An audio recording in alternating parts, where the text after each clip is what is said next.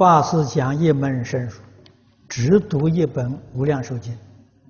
他说：“我读了几年，家中时常有一些烦恼，不安宁。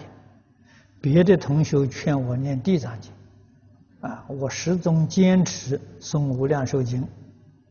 啊，可最近呢，我每天呢坚持念《无量寿经》，另外发心呢又诵《地藏经》，感觉家中啊安宁很多。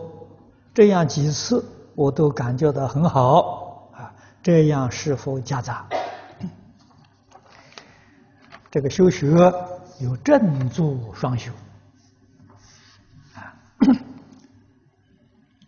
我们一心求生净土，以无量寿经念佛 作为正修